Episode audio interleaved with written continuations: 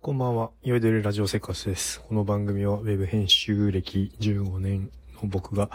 えーコンテンツのクリエイティブにおける役に立つ話とか、まあ、ヒントみたいなことを、えー放送してます。今日はいつもの自家製ハイボールを飲みながら放送してます。えっと、今日はちょっと YouTube でにわかに注目されている親父キャンプ飯というウェブドラマ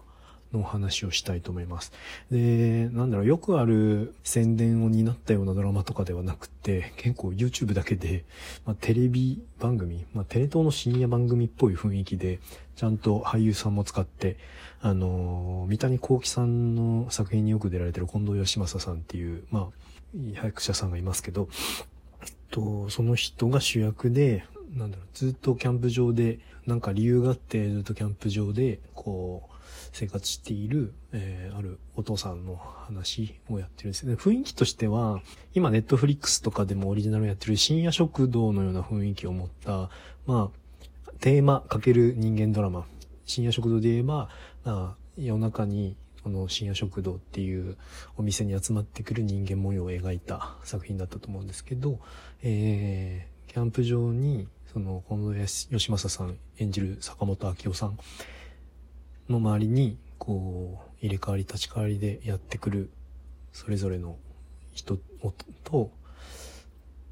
を通してその人間ドラマを描いているみたいな話なんですけど、なんか YouTube でドラマって僕あんまり流行ったのを見たことなくって、でもこの番組なんかすごくうまくいくポイントをちゃんと押さえてるなと思ったんです。で、その話をする上でちょっと前段階の話ですけど、なんか人が何かしらの行動を起こす方程式のようなものがあると思っていて、それって原因マイナスペインっていう風に考えてるんですけど、まあ、原因、その自分が行動を起こす起こすことによって得られるこうメリットだったりとか期待値に対してこうなんかをこうなんか見てよかったなとか言ってよかったなってやっぱり言ったことに対する答えというか、まあ、得られるものがありますよね。でそれをこう gain を得るためには一定の pain が何か支払うもの、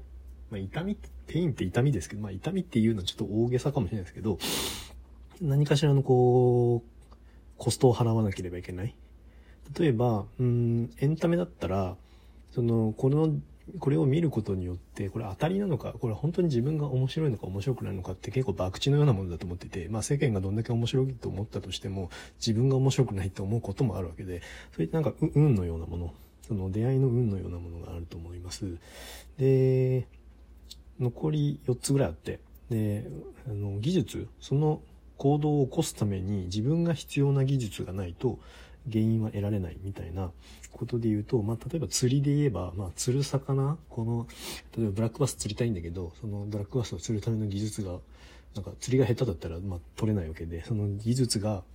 自分にはないからなかなか行動を起こせない。逆に言うと技術がある、あれつけば、その全然楽に行動に移せるみたいなことがあると思います。で、もう一つ、三つ目、時間。えーそのことを得るためにどれだけ対価を払わなきゃいけないか。簡単に言うと、そのなんだろうな、食事とかで言うと、まあ、すっごい美味しい店で、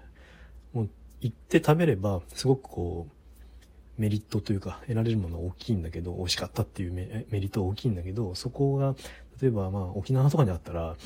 なかなかそこに東京の、私で言えば東京に住んでるので、東京から沖縄に行くためには時間の的コストをかからなければいけないので、なかなかそんなに毎日レベルではいけない。っていう意味で時間的コストがあると思います。で、コストも本当になんかストレートにお金がどれだけかかるのかみたいな話もあると思ってて、僕サウナ行くんですけど、あのまあサウナで言えば銭湯サウナから、まあ、えーすごくこう、設備がリッチで、えー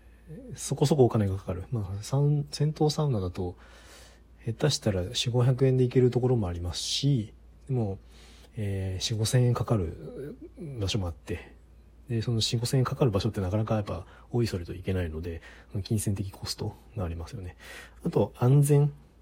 その自分の安全が脅か脅かされるような、えー行動だと、やっぱりその安全性が厳しくなれば厳しくなるほど、やっぱ行かないですよね。やっぱ山同じ登山を趣味にしてる人によっても、まあ、高尾山に登るのと、まあ、剣岳みたいな過酷な山に登るのってでは、やっぱ安全性が違うので、やっぱ安全性がこう、安全性のコストが高ければ高いほど、なかなか行動に起こせないと。で、期待する原因、まあ、例えば、あんまり美味しくないところで、例えば、うーん、すごい遠いところにあってお金もそこそこある、そこそこかかるみたいな話だと、の原因はそこそこなのに、時間的コストと金銭的コストがすごく高いから、なかなか行動に落とせないみたいな話はあるような気がしていて、この運と技術、時間、金銭、安全性のコスト、それぞれに対して、えっ、と、期待値の方が大きかったりとか、まあ、期待値よりも少なかったとしても、他と比べると、えっ、と、その、原因マイナスペインの値が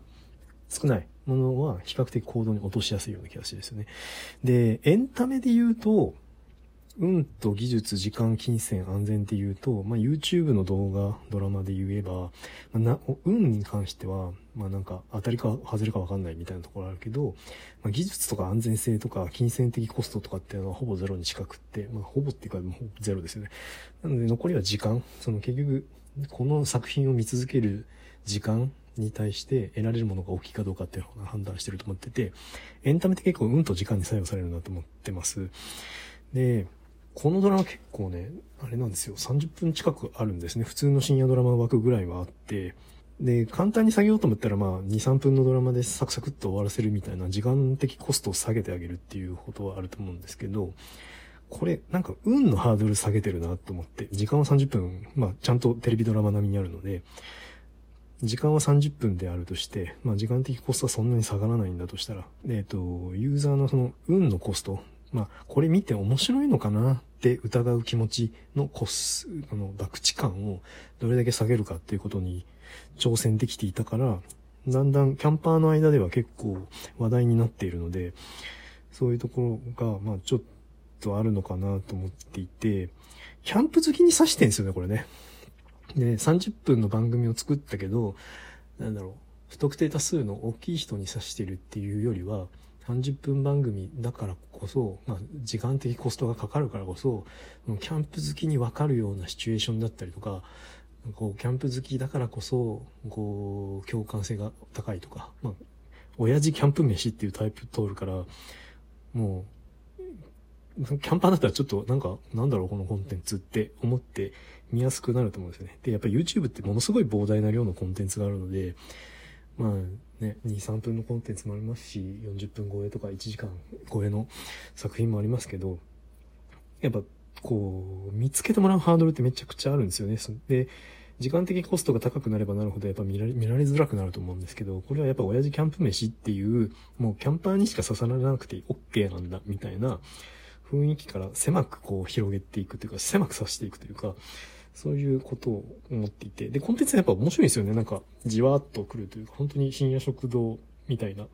ほんのりあったかくなる話が多くて。だコンテンツには結構自信があると思うんですよ。でもこれを、うん、なんだろうな、いわゆるテレビドラマ的に、ものすごくこう、テレビドラマ的にっていうか、まあ、月9的に、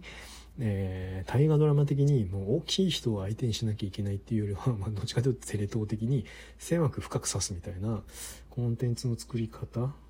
をやっていて、なんかね、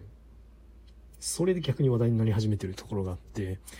YouTube の膨大な量の中で時間的コストもかかっちゃうから、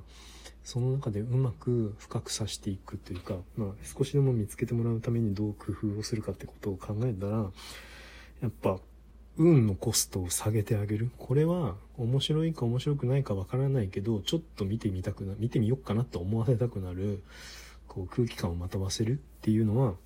すごくこう YouTube ドラマのこう可能性を感じましたね。今キャンプはすごく盛り上がってるし、だから市場が盛り上がってるところに、その分かってる人が分かってる文脈でドラマを作ると、比較的30分超えとか、下手したら1時間とかでも見てもらえる可能性はあるんじゃないかなと思いました。えー、今日のお話は、人が行動を起こす方程式、原因マイナスペインの値が、